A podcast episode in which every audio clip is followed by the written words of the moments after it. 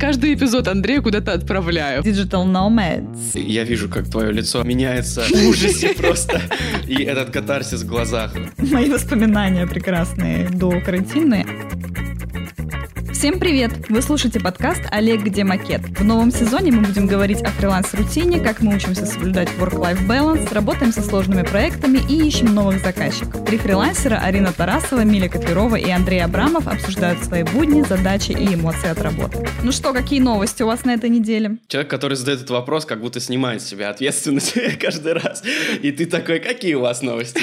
Я знаю, что Андрей в Казани, пусть рассказывает, что он там делает. Я просто приехал в Казань, чтобы просто жить в Казани какое-то время. В ближайший месяц я буду жить в Казани. Я обожаю это путешествие практически по Золотому кольцу России. Но, конечно, не по Золотому, но по России. Это, мне кажется, так прикольно и необычно. Это Золотое кольцо по Волжье. Казань, Ульяновск, Самара, Саратов, Чебоксары. Золотое кольцо Андрея Абрамова. Как-то тебе по-другому работается в каждом городе? Или это все, в принципе, одно, и просто меняется атмосфера и обстановка? На самом деле это очень стрессово очень стрессово переезжать каждый раз. Я не думал про это, когда это делаю, но когда я переезжаю, я вспоминаю о том, что это очень стрессово.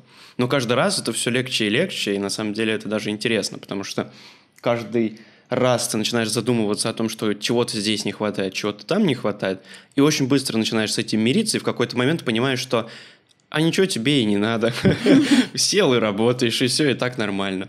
Вот, то есть, с одной стороны, это так себе идейка, но с другой стороны, это такой выход из зоны комфорта. Держит вот, в тонусе. пафосно сказать. Держит в тонусе, да. Останешься бездомным и сразу поймешь, что куда, как бы как с ребятами наладить общение, где там прилечь под забором, сразу понятно. В чем самая большая сложность? Ну, не сложность, а такая самая стрессовость в чем? Самый большой стресс в чем, в чем содержится? В каком аспекте переезда? Побороть свою внутреннюю жадность, чтобы найти квартиру, которая тебя устроит по качеству, и за нее заплатить столько, сколько просит арендодатель. Потому что ощущение, что рынок аренды недвижимости в России мертв, и то, что мертво умереть не может, и тебе всегда предлагают какой-то ужасный вариант за большие деньги, далеко от нужной тебе не знаю, инфраструктуры, а тут тебе постоянно нужно вылавливать вот эти все варианты, чтобы было норм, чтобы был э, адекватный ремонт. Я вижу, как твое лицо меняется в ужасе просто, и этот катарсис в глазах.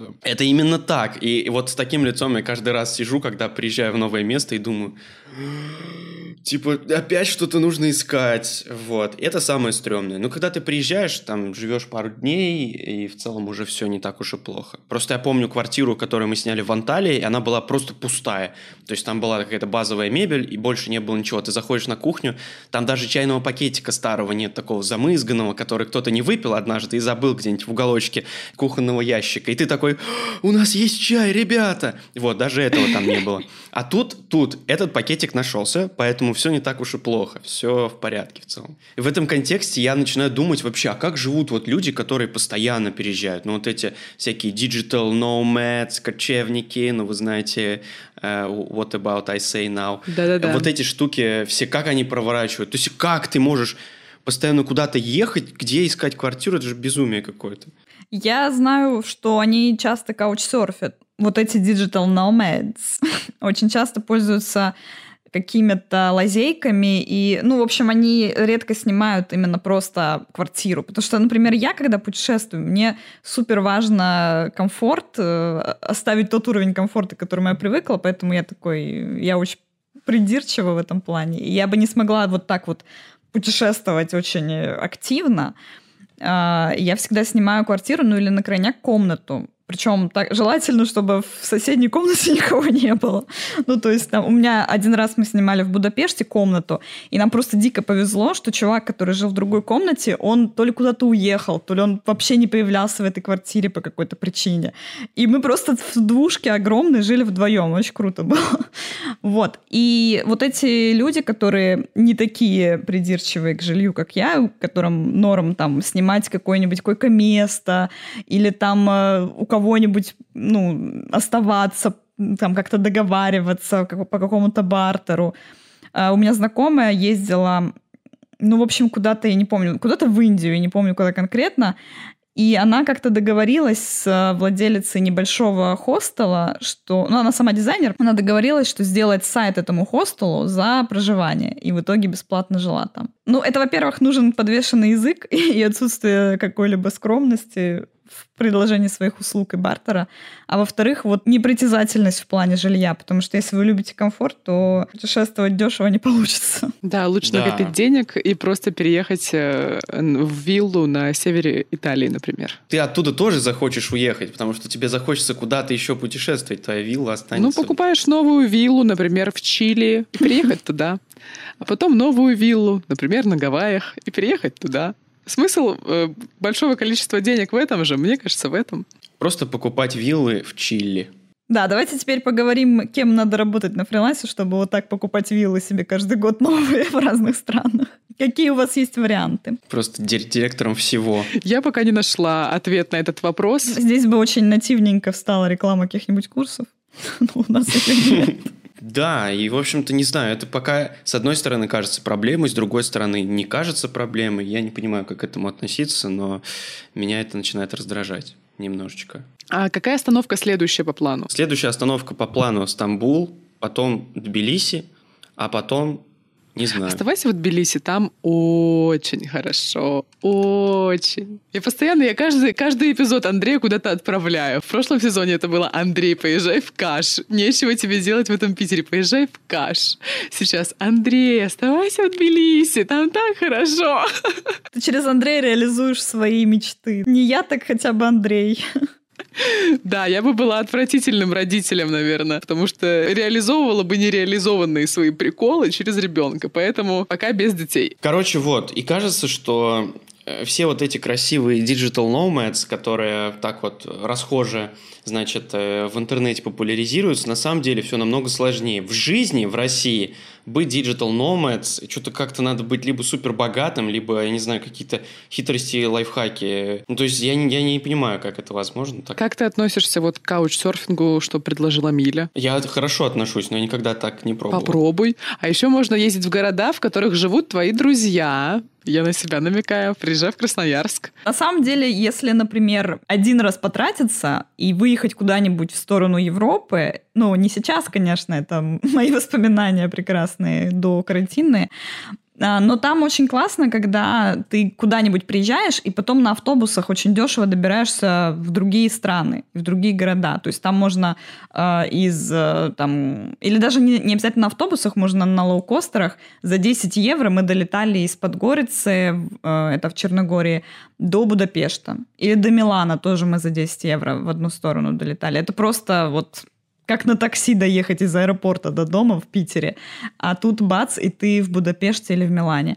И вот если ну, начинать оттуда, то это гораздо дешевле получается. А если начинать отсюда, то, конечно, ты сначала потратишь э, там 15-20 тысяч на визу, на перелет, э, на какие-то там такси туда-сюда ну, какое-то жилье, и потом уже там можно что-то искать. Конечно, например, европейцам гораздо проще начинать путешествовать, потому что у них сразу стартовая позиция очень выгодная, у них не нужна виза, можно куда угодно поехать. Ну, в целом же э, туризм внутренний в России — это известная штука, что это очень дорого. У нас доехать э, на другой конец страны, на Камчатку, на Дальний Восток, даже от меня, я живу в центре России, будет дико дорого. Сколько это будет стоить из Казани, из Петербурга, Петербурга из Москвы остается только гадать. Ну, в смысле, больше 100 тысяч 100%. От меня тур тоже будет стоить около 100 тысяч, может быть, даже больше. Я говорю про пакетный тур, когда ты покупаешь себе путешествие. Ну, дикарем будет дешевле, но все равно не сильно прям дешево. Немногим дешевле, потому что ты приезжаешь на Дальний Восток, если ты, например, хочешь на Курильские острова, то туда заброска только вертолетом. Самостоятельно себе вертолет ты очень сильно навряд ли сможешь организовать. Только если ты не Юрий Дудь, ну да. А, просто проблема существует. Вот когда ты путешествуешь по европейским странам, каждые пару дней куда-то передвигаешься, там ты где-то спишь в автобусе, где-то в хостеле, где-то берешь Airbnb, где-то каучсерфинг. А когда ты приезжаешь куда-то на месяц, как правило, просто люди либо ждут, что ты снимешь квартиру надолго, либо ты снимаешь как раз, ну, каучсерфинга здесь уже не хватает, где-то вписаться тоже как бы трудно, и тут остается один вариант, что-то вроде Airbnb, а там жилье стоит как крыло самолета. И все. И это либо плата за твою свободу и вот такой вот э, digital nomad образ жизни, в который ты, в общем-то, зарабатываешь и сразу тратишь на проживание, но зато живешь. Либо ты не едешь никуда и копишь деньги на э, машину. У да. меня есть еще одно предложение. Можно же куда-то приезжать и селиться, например, не в центре города, а куда-то в пригород. То есть там явно дешевле жилье, и ты живешь как бы вот у тебя природа перед глазами, где, ну, если это важно для тебя. А если не важно, а хочется просто э, сэкономить денег, то тоже неплохой вариант, мне кажется. Где-нибудь э, поселиться в какое-нибудь село Кривые Ложки. Есть вообще ощущение, что даже путешествие в Кривые Ложки и Вышний Волочок – это в целом дорого.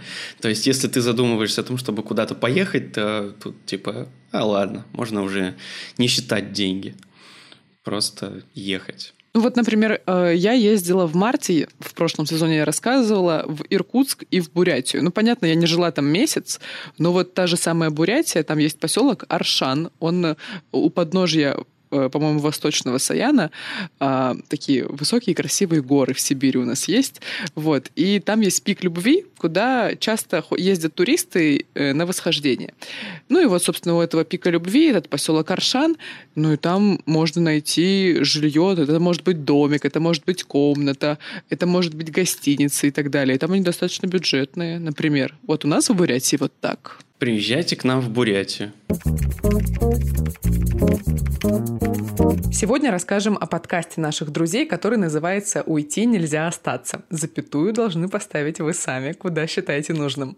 Каждую неделю бизнес-леди Маша и менеджер среднего звена Андрей с экспертами поднимают одну важную тему, с которой сталкиваются как предприниматели, так и наемники. Спорят о том, кому легче и кому сейчас жить хорошо, как выходить из, казалось бы, тупиковых ситуаций и куда идти за помощью. А еще истории успеха, забавные фейлы и бюрократические байки. Подписывайтесь и слушайте подкаст «Уйти нельзя остаться» на любой удобной для вас цифровой площадке. У меня вот есть такое, такая мысль и вопрос одновременно ты начинаешь больше зарабатывать, вот эта вот скупость какая-то определенная, она сохраняется? То есть тебе конечно. там жалко, не тебе конкретно, Андрей, да, а на вот нам всем. Вот. Э, тебе также жалко платить за квартиру, хочется жить в прикольном Airbnb, но жалко на него тратить деньги и так далее. Причем они у тебя есть. Ты же зарабатываешь сильно больше, чем это было, например, полгода назад. Но все равно жалко, что ли? Ну смотри, как оно получается. Сейчас за Андрея отвечу, просто у меня тоже есть эта проблема. Потому что когда ты зарабатываешь мало, мало, ты не едешь особо никуда, во-первых. Во-вторых, ты гораздо меньше тратишь, потому что ты знаешь, что у тебя нет денег, и ты, ну, как-то ограничиваешь себя в расходах. Как только у тебя вырастает доход, у тебя вырастают расходы, потому что ты, во-первых, знаешь, что ты можешь себе позволить, что вот э, я сейчас не э, на метро поеду, а такси вызову, и так вызовешь пять раз такси, и вот уже 10 тысяч нет. Ну, ладно, не 10, но, ну, допустим, там, несколько раз. В несколько раз больше ты в итоге тратишь. Еще зависит от того, на каком такси ты ездишь. Может быть, это Uber Black или Ultima, как у Саши нет, Митрошиной. Нет, я, я езжу на обычном такси, на, ну, на комфорте и на комфорте плюсе, потому что эконом чаще всего просто какая-то развалюха приезжает, в которую ужасно Я езжу на экономии. И я, Только на я тоже езжу на экономии. Только на экономии, по скидке всегда езжу по скидке. Ну вот я с некоторых пор стала ездить на комфорте, потому что эконом э, там часто укачивает, там часто воняет бензином. Ну, в общем, мне не везет с экономом. Но комфорт, Это он правда. не сильно дороже.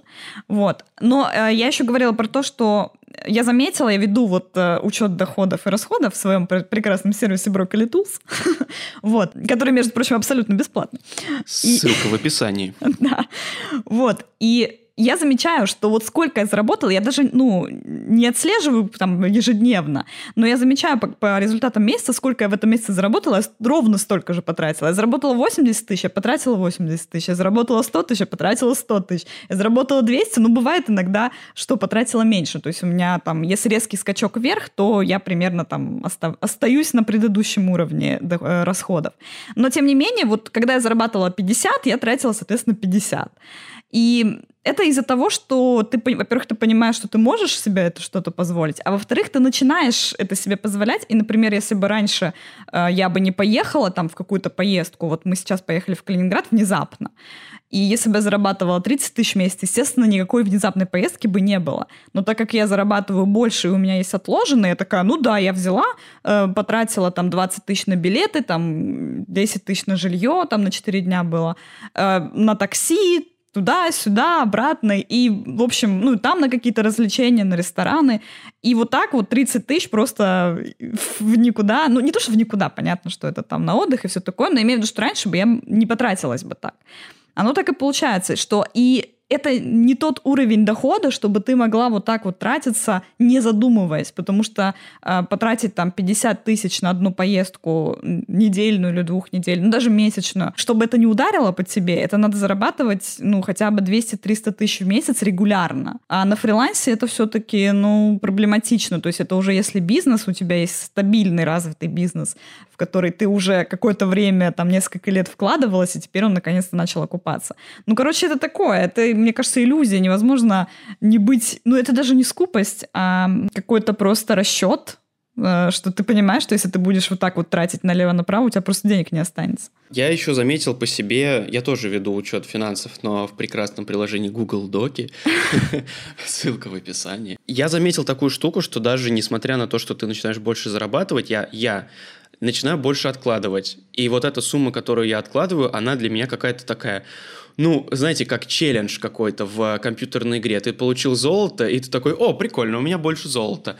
И оно лежит, и, и скапливается. И я как бы их сразу откладываю. То есть я получаю деньги, и я сразу откладываю. То есть у меня нет такого, что я там через какое-то время что-то там получилось отложить. У меня сразу идет половина зарплаты в отложку. И я живу на то, что осталось. И, и я оттуда не беру, и все равно как бы денег вроде есть, но, но вроде бы они куда-то туда уходят, и думаю, а зачем они туда? Не знаю, ну прикольно. Вот. А еще такой момент, что я думаю, что от крупных трат я когда-нибудь избавлюсь. То есть ты покупаешь себе какую-нибудь одежду, покупаешь себе там телефон, ноутбук, у тебя все есть. А потом я думаю, ну, наверное, крупные траты должны закончиться. Без учета путешествий. А потом так смотришь, о, курс прикольный, о, еще какая-то штука прикольная, о, подписка интересная. И как-то это все так вроде бы выводит тебя на новый уровень жизни, в который ты можешь себе купить там э, мастер-класс пойти за 5000 рублей.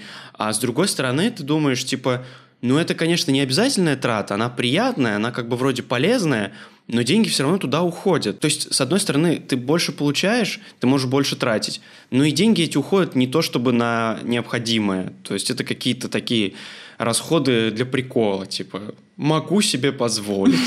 Вот у меня такая же абсолютно система, как и у Андрея. Я какой-то процент своего дохода, каждого, который вот ко мне поступление какое-то денежное приходит, я определенный процент всегда перечисляю на другую карту. Вот. И тут, значит, в августе, как вы помните, я ездила в поход на Кавказ и подумала, а, и съездила просто на все деньги. И потом я вернулась домой, и мне было просто отвратительно, потому что я приехала и чувствовала себя максимально небезопасно. Я понимала, что у меня нет денег, они все остались в походе. Это было вообще замечательнейшее э, путешествие, о котором я уже рассказала в первом выпуске, так что не буду э, задваивать информацию. Но это реально очень неуютно для меня. То есть приехать и понять, что у меня нет никакой подушки безопасности, у меня нет никаких накоплений и всего прочего. И потом э, это достаточно стрессово восстанавливать свою финансовую стабильность, скажем так. Вот. А насчет крупных покупок э, сейчас вот у меня ну, определенным образом растет доход, и я думаю, о, у меня сломались наушники. Ну, вернее, они не сломались, они продолжают играть, но тише. Там сломался какой-то из динамиков в AirPods. И я думаю, ну а что я буду покупать AirPods? Надо купить Эйры. Сейчас как раз выйдет третье поколение. Вот я третье себе и куплю, когда они приедут в Россию. А потом я думаю, Арин, нормальная? Пошла купила первое поколение за 10 тысяч успокоилась.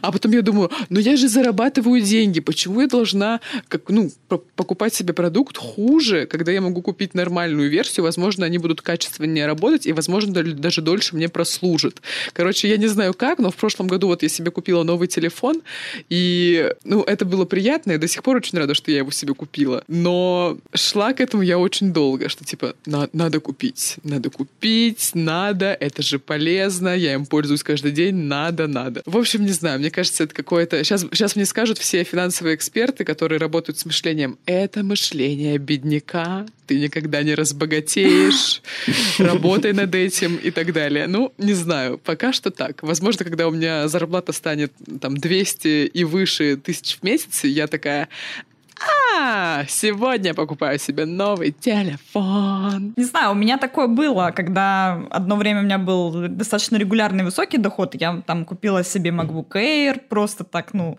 не то чтобы просто так, очередной.